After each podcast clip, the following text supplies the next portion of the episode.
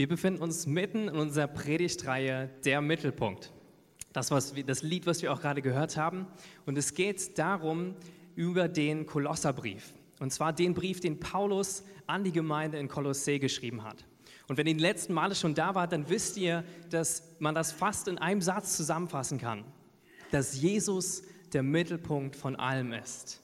Jesus der Mittelpunkt von allem. Er war vor allem anderen da und in ihm hält alles zusammen. Und Paulus hat diesen Brief geschrieben an die Gemeinde in Kolossee. Er hat selber diese Gemeinde gar nicht gegründet, aber er hat sich Sorgen gemacht, weil es kamen Leute, nachdem sie ganz junge Christen waren in der Gemeinde, kam so eine Lehrmeinung rein über Jesus, dass Jesus eigentlich, dass er zwar, zwar gut ist und so herrlich ist, aber dass er nicht die Ehre bekommt und die Kraft hat, die er eigentlich haben soll. Und es, es fing an, dass Leute so gedacht haben, ja, Jesus, der ist wunderbar, der ist gut, aber bestimmte andere Sachen muss ich tun, um mir Erlösung zu verdienen. Und Paulus schreibt so bestimmte Sachen, dass, dass er darauf hinweist, dass Jesus wirklich das Zentrum ist. Und diese Kolosse haben dann langsam gedacht, auf diese, diese Leute gehört und gedacht, ja gut, wir haben gehört, Jesus ist der einzige Weg zu Gott, aber es kann ja nicht sein, ich muss ja selber vielleicht auch noch was tun. Und Paulus sagt dann auch Sachen wie, dass durch Selbstaskese und eigene Anstrengung wir vielleicht zu ihm kommen können. Dass das diese Lehrmeinung ist, die, die da vorherrschend war. Und Paulus schreibt diesen Brief aus diesem einen Grund, dass er sagen möchte, nein, Jesus ist der einzige Mittelpunkt in eurem Leben. Und wenn Jesus nicht der Mittelpunkt ist, in allem, was ihr tut, in allem, was ihr glaubt, dann werdet ihr auf den falschen Weg gelangen. Und diese Lehrmeinung, die kennen wir später als die Gnostiker, die im zweiten oder dritten Jahrhundert darauf gesetzt haben, dass man durch Erkenntnis Gott äh, ähm, verstehen kann. Ja, die, die irgendwie nah dran sind, aber die trotzdem vorbeigegangen sind an dem, was Gott hat. Und es war eine der bedeutendsten ähm, jungen Bewegungen, die gegen das Christentum aufgestanden ist. Und die spannende Sache ist immer die, dass wenn der Teufel etwas nicht stoppen kann, eine Bewegung nicht stoppen kann, dann würde er versuchen, sie zu verwirren. Würde versuchen, sie irgendwie abzulenken. Und das liegt auch schon im Namen von Teufel, was heißt Diabolos, heißt der Verwirrer. Und der Teufel war ein Lügner von Anfang an. Und das wissen wir auch durch die Bibel. Und das, das war damals vor, vor einigen hundert Jahren, ja. Und dann denken wir, ach, vielleicht ist es heute nicht mehr so aktuell, aber heute ist es aktueller denn je. Wenn wir überlegen, wie viel Lehrmeinung es gibt über Jesus und wie, wie viele andere Religionen Jesus auch annehmen, aber nicht als Sohn Gottes. Wir sehen das zum Beispiel im Islam. Wir sehen, dass Jesus ein Prophet ist, dass er sogar Wunder getan hat. Wenn er den Koran liest, sieht er, dass er Wunder getan hat und dass er groß gepriesen wird, aber dass er eben nicht der Sohn Gottes ist und nicht die Herrlichkeit bekommt, die er eigentlich verdient. Oder in anderen Religionen, dass du ihn annimmst als Gott unter vielen Göttern und nicht als den einzigen Weg zu Gott, unserem Vater. Und selbst heutzutage haben wir es selbst in manchen christlichen Kreisen, dass die, die Macht von Jesus und die Herrlichkeit von Jesus verschwommen wird. Falls ihr es gehört, es wird unterschieden zwischen dem historischen Jesus, der wirklich gelebt hat, und dem Jesus, der in der Bibel beschrieben wird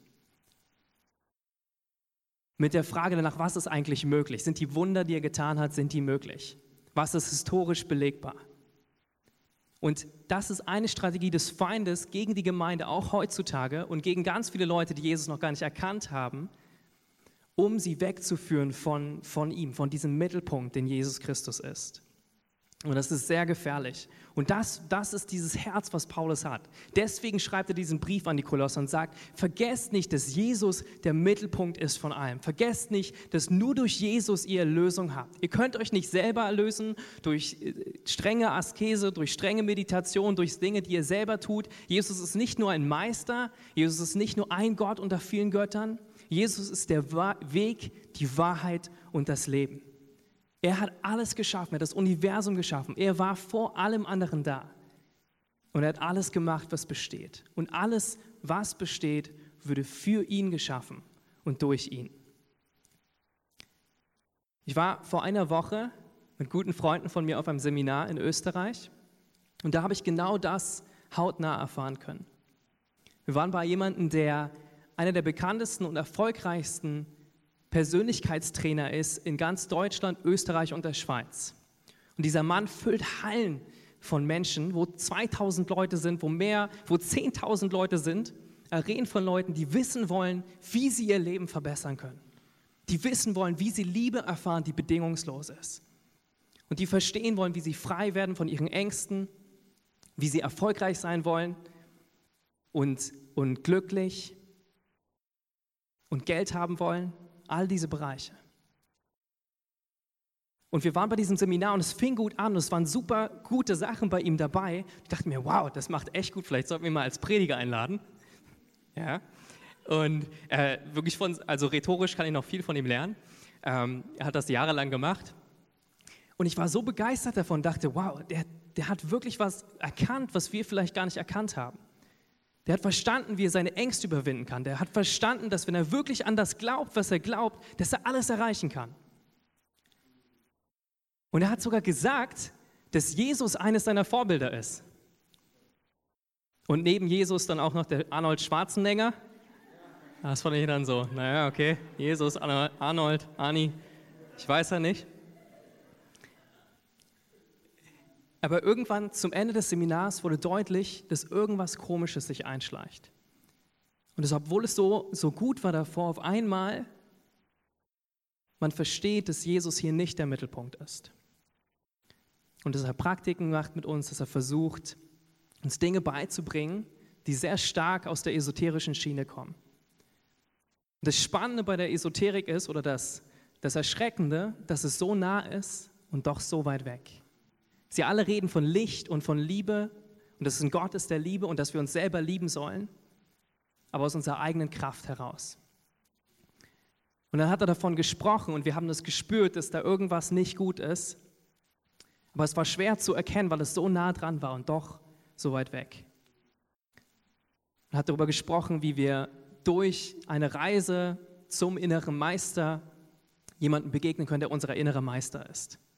Ja, und ich habe danach nachgelesen und ich kannte mich davor nicht so gut aus in dem Bereich, dass das eine, eine der esoterischen Möglichkeiten ist, um letztendlich Engel oder gefallene Engel, Dämonen dann hervorzurufen.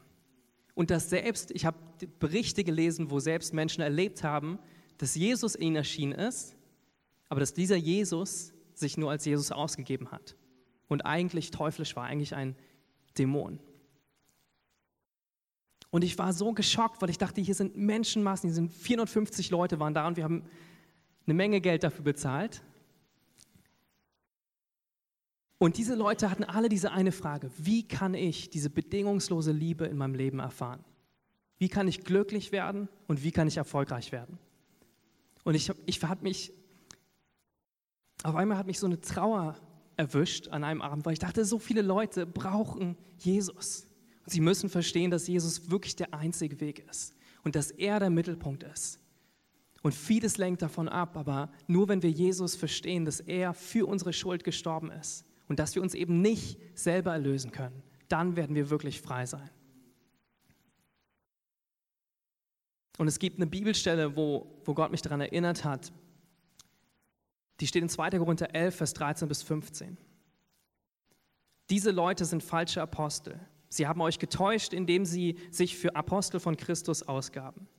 Doch, was, doch das überrascht mich nicht. Selbst der Satan gibt sich als Engel des Lichts aus. Und so ist es nicht erstaunlich, wenn seine Diener es ihm nachmachen und sich als Diener Gottes tarnen. Am Ende werden sie alle für ihre bösen Taten die verdiente Strafe erhalten. Und deswegen schreibt Paulus diesen Brief an die Kolosser weil er die Gefahr sieht. Er sieht, sie gehen langsam einige Schritte weg von Jesus. Und er sieht, wenn sie das weitermachen, dann werden sie letztendlich komplett weg sein von dem, was er eigentlich gelehrt hat. Und deswegen ist es so wichtig, dass wenn wir abdriften, auch in unserem Leben, dass wir zurückkommen zum Mittelpunkt, der Jesus ist. Und deswegen lernen wir auch Bibelverse auswendig. Und zwar haben wir uns einen Merkvers, wer weiß, wo er steht? Kolosse 1,17 und da steht, wir können es gemeinsam sagen, er war vor allem anderen da und alles besteht durch ihn. Noch einmal, er war vor allem anderen da und alles besteht durch ihn. Er war vor allem anderen da und alles besteht durch ihn. Jesus war vor allem anderen da und alles besteht nur durch Jesus. Warum lernen wir das auswendig? Weil alles beginnt mit einem Gedanken. Wenn du deine Gedanken füllst mit der Wahrheit Gottes, dann hat der Feind nicht die Macht, dich abzulenken durch seine Lügen. Der Teufel versucht das in jedem Bereich, egal ob es klein ist oder groß ist. Ja? Und er versucht langsam dich zu belügen und dich wegzuziehen von der Wahrheit, dass Jesus der einzige Weg ist und die einzige Wahrheit, der dich frei machen wird. Und deswegen brauchen wir das, dass wir Bibelverse, die Wahrheit auswendig lernen und über uns ausrufen, weil das uns frei macht. Und Jesus sagt das auch in Johannes 8, dass wenn wir ihn erkennen, er ist die Wahrheit, dann wird diese Wahrheit uns frei machen und wirklich frei machen. Und diesen Kolosserbrief, wir haben über die letzten Wochen darüber gesprochen und heute möchte ich eurem Thema sprechen und zwar, wie Jesus der Mittelpunkt sein kann in unseren Beziehungen. Und der Titel dieser Predigt heute ist Baue beständige Beziehungen. Baue beständige Beziehungen. Wie können wir Beziehungen bauen, die Bestand haben und auf das Fundament von Jesus Christus aufgebaut sind? Die ihn wirklich zum Mittelpunkt haben und die ihm Ehre geben. Und unser, die Bibelstelle, der Text, auf dem wir heute, von dem wir heute lernen, steht in Kolosser 3, 18 bis 25 und 4, Vers 1. Ihr Frauen ordnet euch euren Männern unter, wie es für Menschen angemessen ist, die dem Herrn gehören. Ihr Männer, liebt eure Frauen und behandelt sie nicht grob. Ihr Kinder, gehorcht euren Eltern in allem denn das freut den Herrn. Ihr Väter, seid nicht ungerecht gegen eure Kinder, sonst verlieren sie den Mut. Ihr Sklaven, gehorcht euren weltlichen Herren in allem, was ihr tut. Verrichtet eure Arbeit immer sorgfältig, nicht nur dann, wenn sie euch beobachten. Gehorcht ihnen bereitwillig, weil ihr Furcht vor Gott habt. Und tut eure Arbeit mit Eifer und Freude, als würdet ihr Gott dienen und nicht den Menschen. Vergesst nicht, dass der Herr euch mit dem himmlischen Erbe belohnen wird. Dient dem Herrn Jesus Christus. Wenn ihr jedoch Unrecht tut, werdet ihr auch die Folgen davon tragen müssen, denn Gott bevorzugt niemanden. Ihr Sklavenbesitzer, behandelt eure Sklaven gerecht, denkt daran, dass auch ihr einen Herrn im Himmel habt. Und hier spricht Paulus davon, wenn wir erkannt haben, dass Jesus der Mittelpunkt ist, dann wird es eine Auswirkung haben, auch auf unsere Beziehung und auf jeden Lebensbereich. Und dieser Text spricht von drei Arten von Beziehungen, über die wir heute genauer, an, die wir genauer anschauen wollen. Das erste ist die Beziehung zwischen Ehemann und Ehefrau. Das zweite ist die Beziehung zwischen Eltern und ihren Kindern. Und das dritte ist die Beziehung zwischen Arbeitnehmern und Arbeitgebern, beziehungsweise hier Sklaven und Sklavenbesitzern. Ich habe es mal ein bisschen abgeändert, ja? damit ihr euch auch ein bisschen mehr angesprochen fühlt. Ne? Sklaven, sonst denkt ihr, ja, ich sitze hier, was soll das? Und als ich das so gelesen habe, diese Bibelstelle, und gelesen habe, dass ich heute dran bin, ich so meine Finger angeschaut, gesehen, dass ich keinen Ring an meiner Hand habe. Und habe gemerkt, na, und dachte mir, Mann, ich bin nicht verheiratet, ich habe keine eigenen Kinder und ich bin auch kein Sklave und ich besitze auch keine Sklaven. Ich bin eigentlich nicht so geeignet, hier darüber zu predigen. Da habe ich so ein bisschen überlegt, ob ich das doch noch machen kann, mal mit Jun gesprochen. Er hat gesagt, ja, mach mal, machst du gut. Und, und dann kam mir der Gedanke, wer hat eigentlich diesen Brief geschrieben? Paulus hat diesen Brief geschrieben. Was war denn Paulus? Er war nicht verheiratet, Er hatte keine eigenen Kinder. Er war kein Sklave. Der war auch kein Sklavenbesitzer. Und deswegen dachte ich mir, wenn Paulus das sagt, dann kann ich das auch mal lernen. Ne? Jesus war übrigens auch nicht verheiratet. Aber ich will mich mal nicht mit dem Sohn Gottes vergleichen.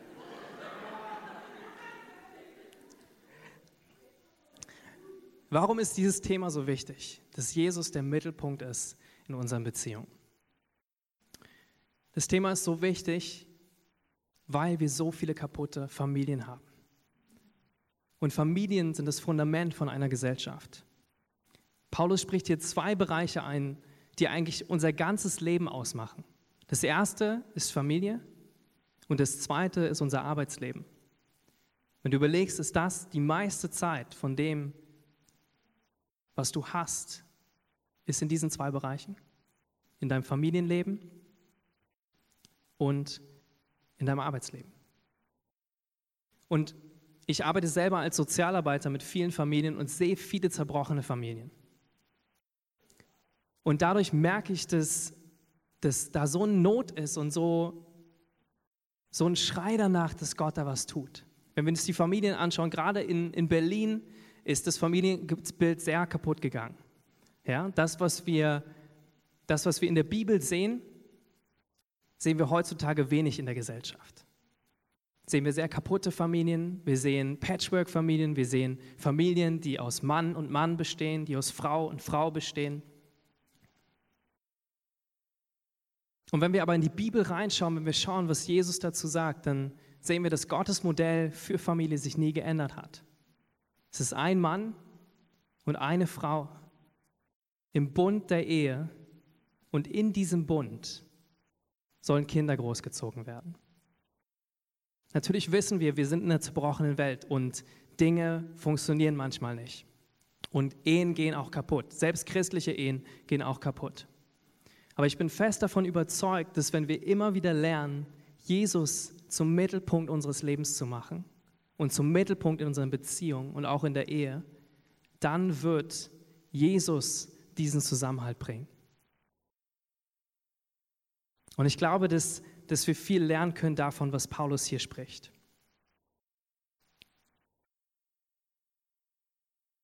Das Zweite, was wir sehen, ist genauso im Arbeitsleben ist es super kaputt. Ja? Ich weiß nicht, wie eure Chefs so drauf sind, ob ihr gute Chefs habt oder blöde Chefs. Und wir sehen, was wir häufig sehen, ist, dass wir keinen Respekt haben vor unserem Arbeitgeber oder vor unserem Chef. Ich weiß nicht, wenn ihr mit Kollegen zusammen seid, jetzt mal ganz ehrlich, lieber nicht. Ne? Wer lästert über seinen Chef?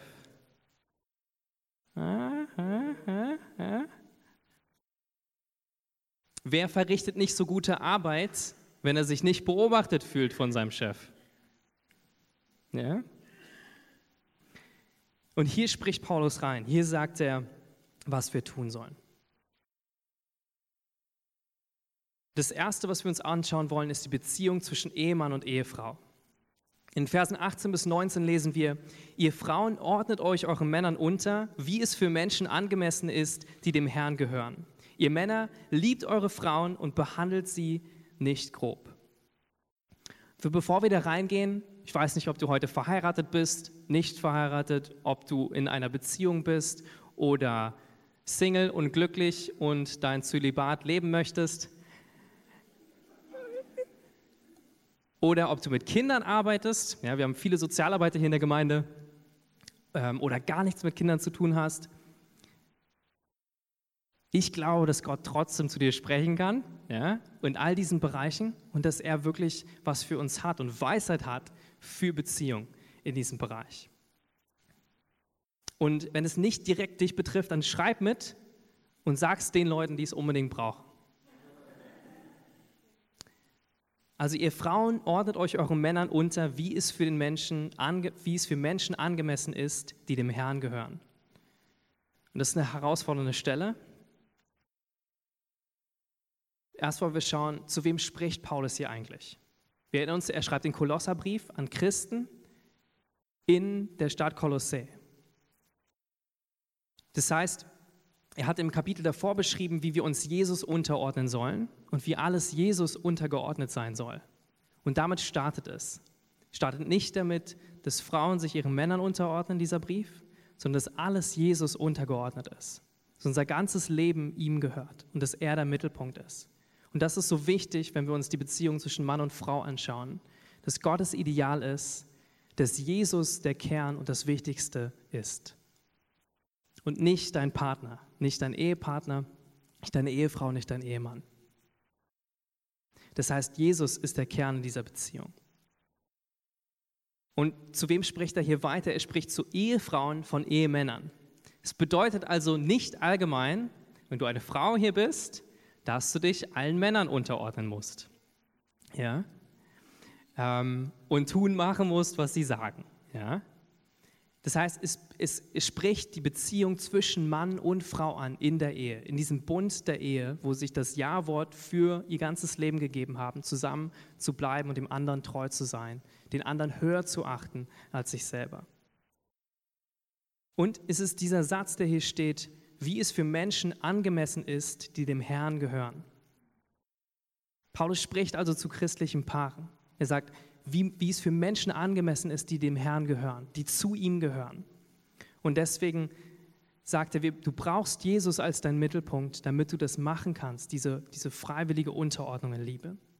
Jetzt habe ich mich gefragt, was bedeutet eigentlich Unterordnen? Und dann habe ich ein paar Frauen in unserer Gemeinde gefragt, die verheiratet sind zu mega tollen Männern in dieser Gemeinde.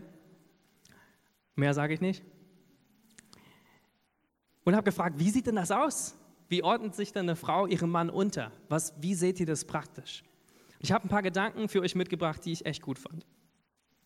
das erste ist, das Unterordnen ist eine Haltung und es ist kein Gesetz. Und es hat viel mit Respekt zu tun. Es ist nichts, was jemand einfordert, sondern es ist etwas, was du freiwillig gibst.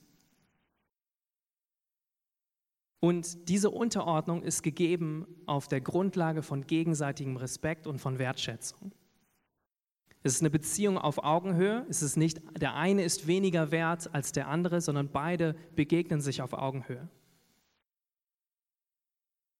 Gefragt, wie sieht es denn praktisch aus, sich unterzuordnen?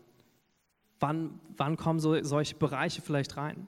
Und darüber gesprochen, dass wenn es vielleicht, wenn es große Entscheidungen gibt, dass man die nicht alleine trifft, und nicht sagt, ich kaufe jetzt einfach ein Haus oder ich gebe das Geld für, für sonst was aus. Natürlich kann man in kleinen Entscheidungen selber entscheiden, aber den anderen zu ehren, seinen Ehemann zu ehren und zu fragen, hey, was denkst du dazu? Ich habe die Idee, dass wir unsere Kinder auf dieser Schule einschulen sollen. Findest du das auch gut? Und nicht einfach ohne darüber zu reden, das zu tun. Das heißt, für große Entscheidungen seinen Partner, seinen Ehemann zu, zu fragen und einzubeziehen. Und manchmal kommt es zu Situationen,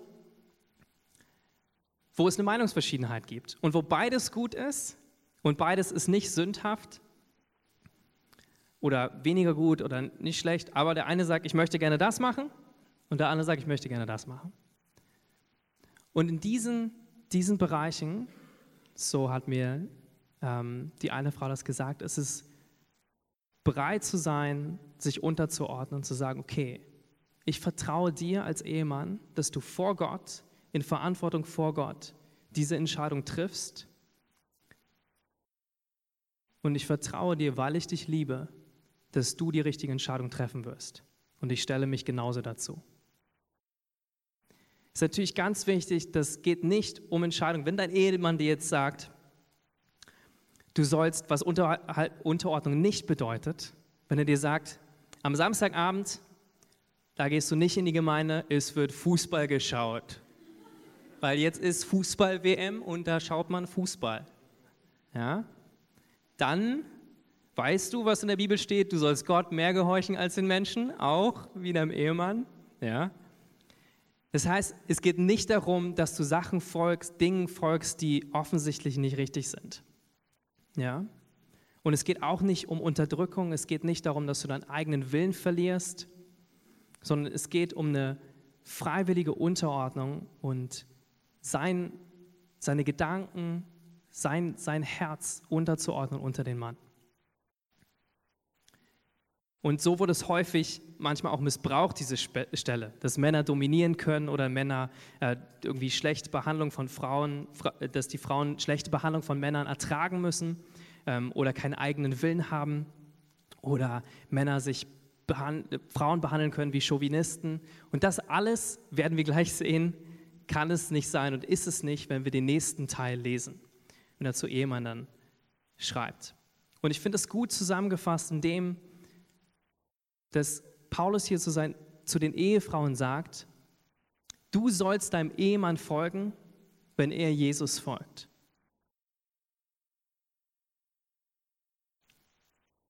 Zu den Ehemännern, jetzt alle Ehemänner im Raum oder alle zukünftigen, spricht er folgendes: Ihr Männer liebt eure Frauen und behandelt sie nicht grob. Ihr Männer liebt eure Frauen und behandelt sie nicht grob. Was bedeutet es, weil seine Frau zu lieben und sie nicht grob zu behandeln? In Epheser 5, da schreibt Paulus einen Brief an eine andere Gemeinde in Epheser, führt er das noch genauer aus. Und da schreibt er in Vers 25, und ihr Ehemänner, liebt eure Frauen mit derselben Liebe, mit der auch Christus die Gemeinde geliebt hat. Er gab sein Leben für sie. Also, Paulus forderte die Ehemänner auf, eure Frauen so sehr zu lieben, wie Christus die Gemeinde geliebt hat. Und wenn ihr euch überlegt, was Jesus gemacht hat für uns, für jeden von uns, er hat sein Leben gegeben, damit wir heute hier sitzen können. Sein Leben gegeben, damit wir in Freiheit leben können. Dass wir in ewiger Liebe leben können, nicht mehr in Sklaverei. Dass wir frei sind von der Macht der Sünde. Und dass wir wissen, dass wir in Ewigkeit mit ihm leben. Jesus hat sein eigenes Leben gegeben am Kreuz. Und keine Sorge jetzt, Ehemänner, ihr müsst jetzt nicht sterben für eure Frauen. Ja, also es würde ihnen auch nicht so viel bringen, wenn ihr nicht mehr da seid. Aber es spricht davon, von dieser Haltung, von diesem Herz, alles zu geben. Und wenn wir das lesen, dann merken wir es eigentlich auch, das ist ein Herz von gegenseitiger Unterordnung, von gegenseitiger Liebe, von gegenseitiger Wertschätzung. Wie kannst du, du könntest gar nicht deine Frau dominieren oder negativ behandeln, wenn du sie liebst, wie Christus die Gemeinde geliebt hat. Und das ist eine, das ist eine schwierige Sache, jemanden zu lieben, wie Christus die Gemeinde geliebt hat. Jesus hat die größte Liebe bewiesen, die jemals irgendjemand in diesem Universum bewiesen hat. Sein ganzes Leben zu geben für uns. Alles zu geben und zu ertragen.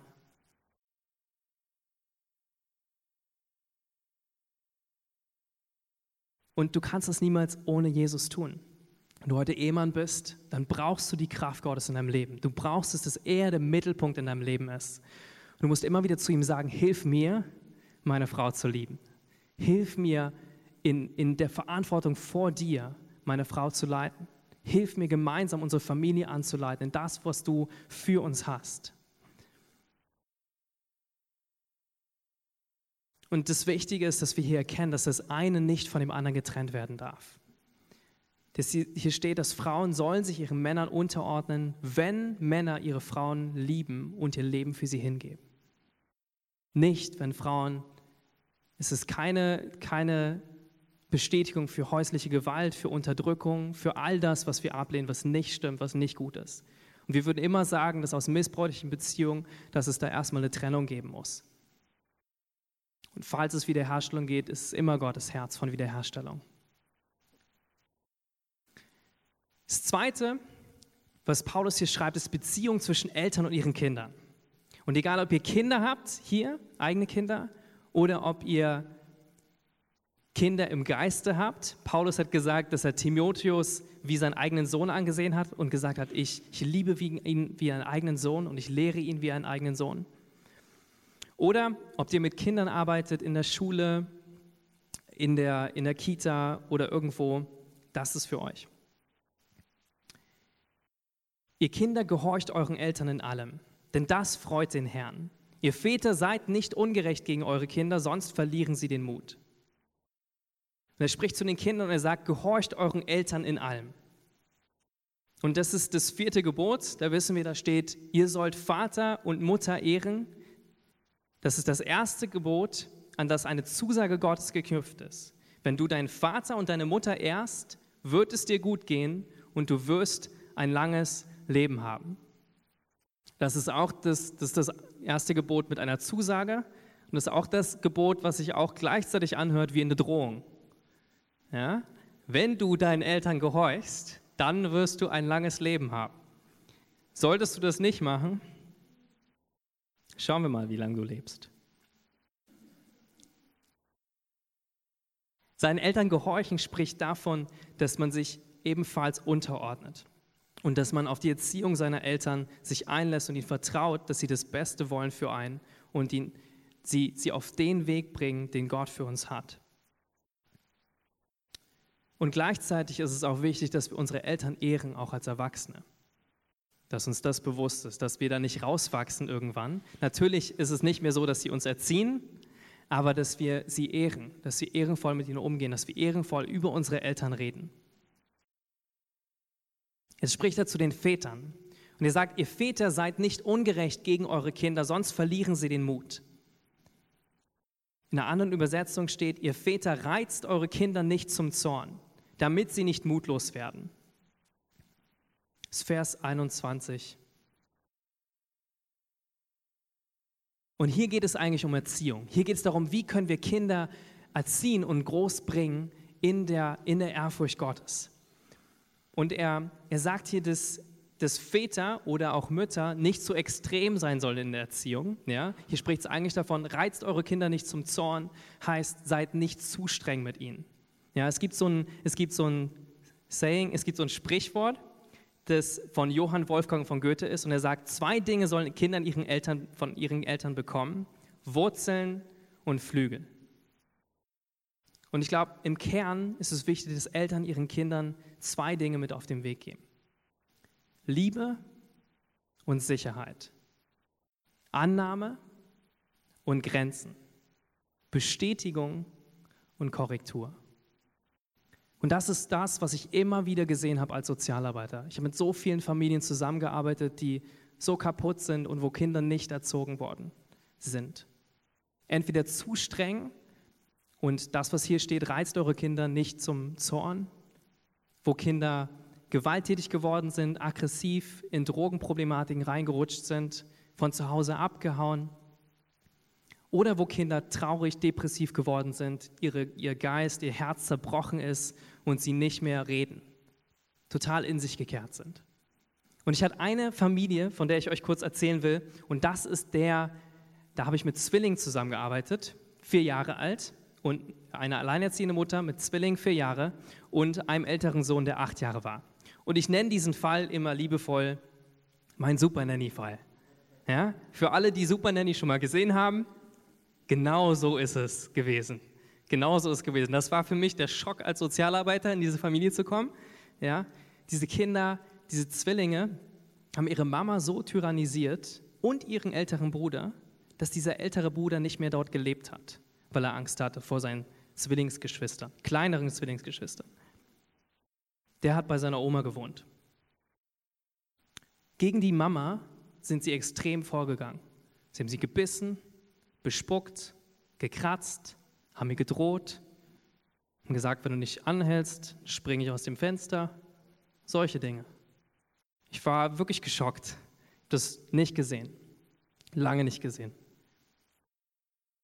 Und als ich darüber nachgedacht habe, ist mir bewusst geworden, was hier fehlt.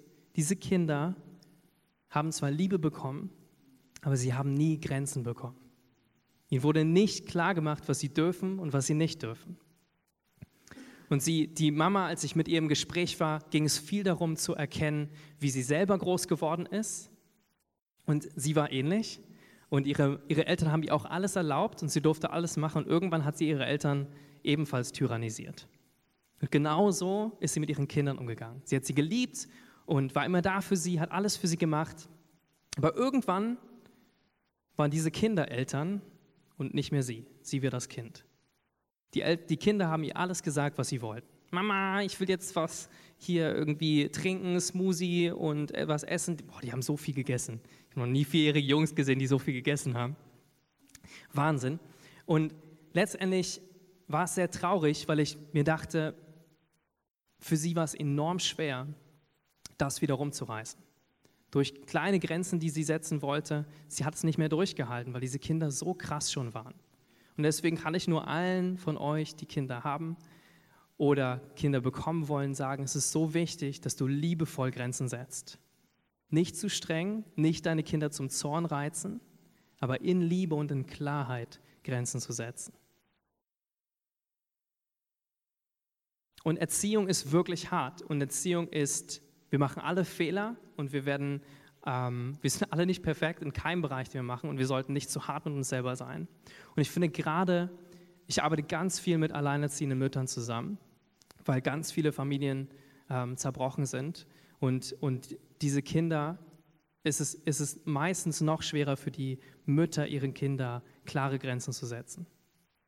Und diese Frau hat es auch gesagt. Sie hat gesagt, wenn ich einen Mann hätte, der könnte dann die Grenzen setzen. Ja, dann hatte sie einen Mann, der war aber auch nicht so, dem sind sie auch überall rübergesprungen. Ja. Und deswegen will ich nur sagen, ich habe den größten Respekt für jeden von euch, vor den alleinerziehenden Müttern und Vätern hier in unserer Gemeinde. Ich weiß, wie, ich weiß nicht, wie anstrengend das ist und wie herausfordernd das ist, aber ich sehe das auf meiner Arbeit.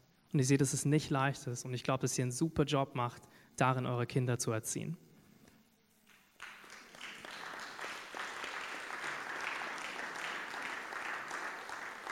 Und ich finde auch, dass wir als Gemeinde, dass es wichtig ist, dass wir uns dazustellen. Dass wir schauen, hey, was brauchst du? Wie kann ich dich unterstützen? Weil Erziehung ist wirklich nicht leicht. Und gerade wenn du es alleine machen musst und dann noch arbeitest, dann ist es noch mal schwieriger. Das dritte, was Paulus hier anspricht, und der letzte Punkt, ist die Beziehung zwischen Arbeitnehmern und Arbeitgebern.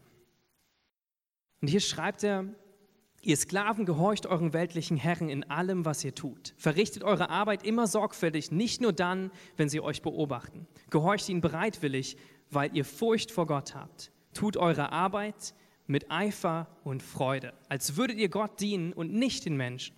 Vergesst nicht, dass der Herr euch mit dem himmlischen Erbe belohnen wird. Dient dem Herrn Jesus Christus. Wenn ihr jedoch Unrecht tut, werdet ihr auch die Folgen tragen müssen. Denn Gott bevorzugt niemanden. Ihr Sklavenbesitzer, behandelt eure Sklaven gerecht und denkt daran, dass auch ihr einen Herrn im Himmel habt. Kurze Bemerkung zu Sklaverei. Die Bibel ist nicht für Sklaverei und sagt auch nicht, dass Sklaverei gut ist und dass man Sklave sein soll. Paulus sagt sogar in der 1. Korinther 7, Vers 23, Gott hat einen hohen Preis für euch bezahlt. Deshalb werdet nicht Sklaven von Menschen. Schreibt er an die Gemeinde in Korinth. Und es ist wichtig, dass wir nicht, es gibt auch heutzutage Sklaverei und es ist nicht was, wo wir für sind, sondern wir sind für Freiheit von Sklaverei. Er spricht, ähm, aber hier, das war in der Kultur, war das gängig, dass Leute Sklaven hatten. Und er hat gesagt, dass selber wenn du dem Stand bist, dann diene deinem Herrn, ehre deinem Herrn. Und genauso können wir es vergleichen, dass wir heute wie Arbeitnehmer sind. Ja, hoffentlich keine Sklaventreiber als Chefs, aber dass wir Arbeitnehmer sind und dass wir Chefs haben. Und das sind schon die Punkte, die ich angesprochen habe. Was tust du, wenn dein Chef dich nicht sieht? Verrichtest du deine Arbeit genauso gut, wenn er dich sieht, als wenn er dich nicht sieht? Und was die Bibel hier anspricht, ist, dass wir Gott dienen sollen.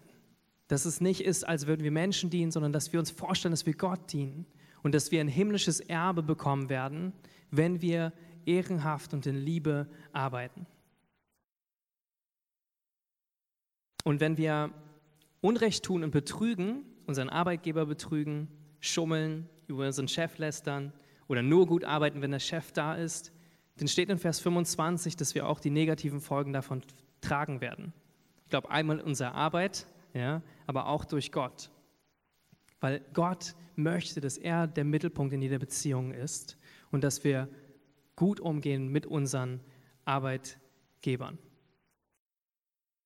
Und ich weiß nicht, für wen das Standard ist, aber ich kenne das so was von, ja, über seinen Chef zu lästern und dann haben wir mal eine Gruppe, die da sitzt und der Chef ist der Schlimme. Es muss ja immer irgendeinen Bösen geben, ja. Ähm, Und es ist wirklich schwer, da zu widerstehen und nicht damit einzu, äh, reinzugehen. Oder auch, wenn der Chef nicht da ist. Es gibt ja diese, diesen Satz, dann tanzen die Mäuse auf den Tischen. Ja, wenn wir unsere Teamsitzung haben von der Ar Arbeit, ich habe mal so eine Teamsitzung erlebt, wo der Chef nicht da war und es war nicht klar, wer die Teamsitzung leiten soll. Ja, da haben wir sozialarbeiterisch Kaffee getrunken, Zigaretten geraucht und äh, ja, standen da rum so ungefähr. So, das war die Teamsitzung. Und irgendwann hat jemand gesagt, na, wollen wir jetzt auch mal nochmal über eine Familie sprechen, mit der wir arbeiten? So, na, na, muss man jetzt ja nicht machen.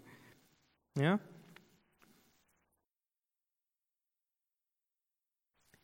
Und wenn du nicht, dieses Arbeitgeber oder Arbeitnehmer kannst du auch übertragen auf die Gemeinde. Vielleicht bist du hier und du bist Dienstleiter oder du bist jemand, der einen Treffpunkt leitet. Dann hör gleich zu bei Arbeitgeber.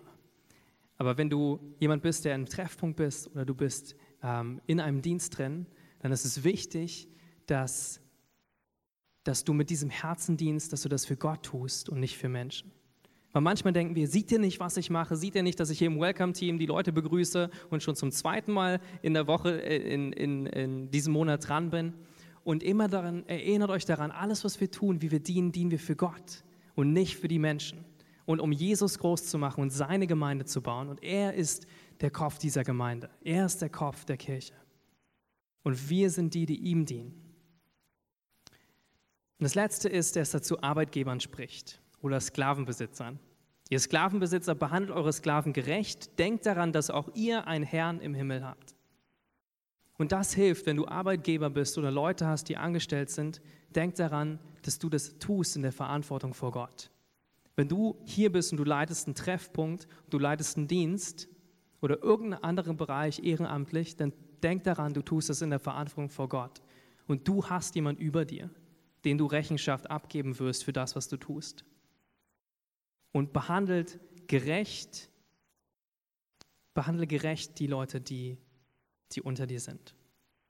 Gerecht behandeln kann so heißen gute Bezahlung, gute Behandlung deiner Arbeitnehmer oder als Dienstleiter, Treffpunktleiter, dass du deine Teammitglieder fair und gerecht behandelst, so wie Jesus es tun würde, so wie Jesus sie lieben würde.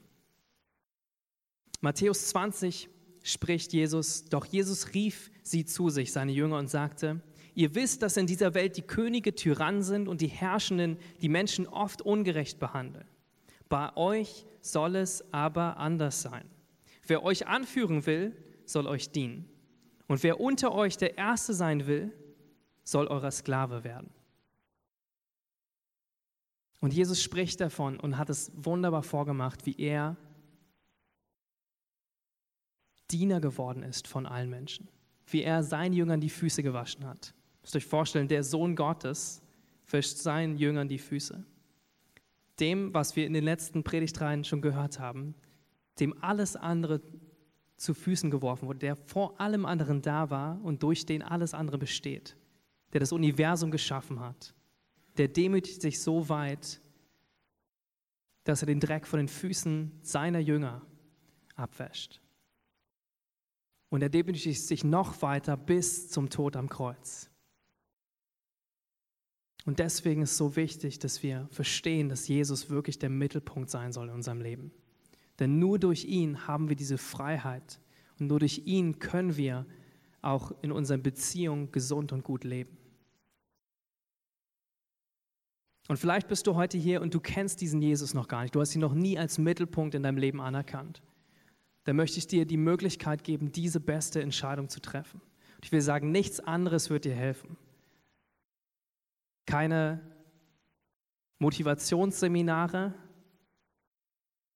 keine Askese und Selbstverbesserung, keine Meditation, nichts wird dir helfen, außer Jesus anzuerkennen, als wer er ist, der Sohn Gottes, der sein Leben für dich gegeben hat. Das heißt, wenn du hier bist und sagst, ich möchte diese Liebe, ich möchte in Ewigkeit bei Gott leben, dann bete doch jetzt mit mir.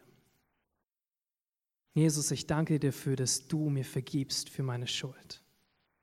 Danke, dass du für mich gestorben bist am Kreuz. Ich erkenne an, dass ich ein Sünder bin. Ich erkenne an, dass ich nicht mich selber erlösen kann. Und ich danke dir für Jesus, dass du dein Leben gegeben hast, damit ich leben kann. in Ewigkeit mit dir. Und ich nehme dieses Geschenk des ewigen Lebens für mich an, des ewigen Lebens in deiner Gegenwart. Danke für deine Liebe. Danke, dass du mich jetzt zum Kind Gottes machst, dass ich lernen darf, was es bedeutet, dich immer besser kennenzulernen und dich zum Mittelpunkt in meinem Leben zu machen. Ich möchte auch für alle uns andere beten, dass wir Jesus wieder neu im Mittelpunkt stellen, in unserer Ehe, in unseren Beziehungen zu, zu Kindern und in unseren Beziehungen zum Arbeit, in, auf unsere Arbeit. Und Jesus, wir kommen vor dich und wir, wir bitten dich um Vergebung da, wo wir dich nicht als Mittelpunkt gesehen haben in unseren Beziehungen. Vergib uns, wo, wo Ängste übergenommen, überhand genommen haben oder wo Dinge uns abgelenkt haben. Vergib uns, wo wir nicht liebevoll und ehrenhaft miteinander umgegangen sind. Und wir beten dafür, dass du uns hilfst, einander zu ehren, uns unterzuordnen. Bete, dass du den Ehemännern hilfst, ihre Frauen zu lieben, wie du Jesus die Gemeinde geliebt hast, dir du dein Leben hingegeben hast. Wir beten dafür, dass, dass du allen hilfst, die Kinder haben, dass ihre Kinder in deiner Weisheit und deiner Liebe erziehen können, mit deiner Gnade und auch der Unterstützung ihrer Gemeindefamilie. Jesus, und wir beten dafür, dass du uns hilfst, wo immer wir arbeiten, wo immer wir dienen, dass wir dich zum Mittelpunkt von allem machen. Wir danken dir, dass du vor allem anderen da bist und dass durch dich alles besteht. Bitte, Jesus, sei uns gnädig und hilf uns, unsere Beziehung siegreich zu leben und voller Freude und voller Liebe, weil du gut bist. Danke, Jesus, dafür. Amen. Amen. So möchte ich euch ermutigen, lasst uns beständige Beziehungen bauen, die Jesus in den Mittelpunkt stellen.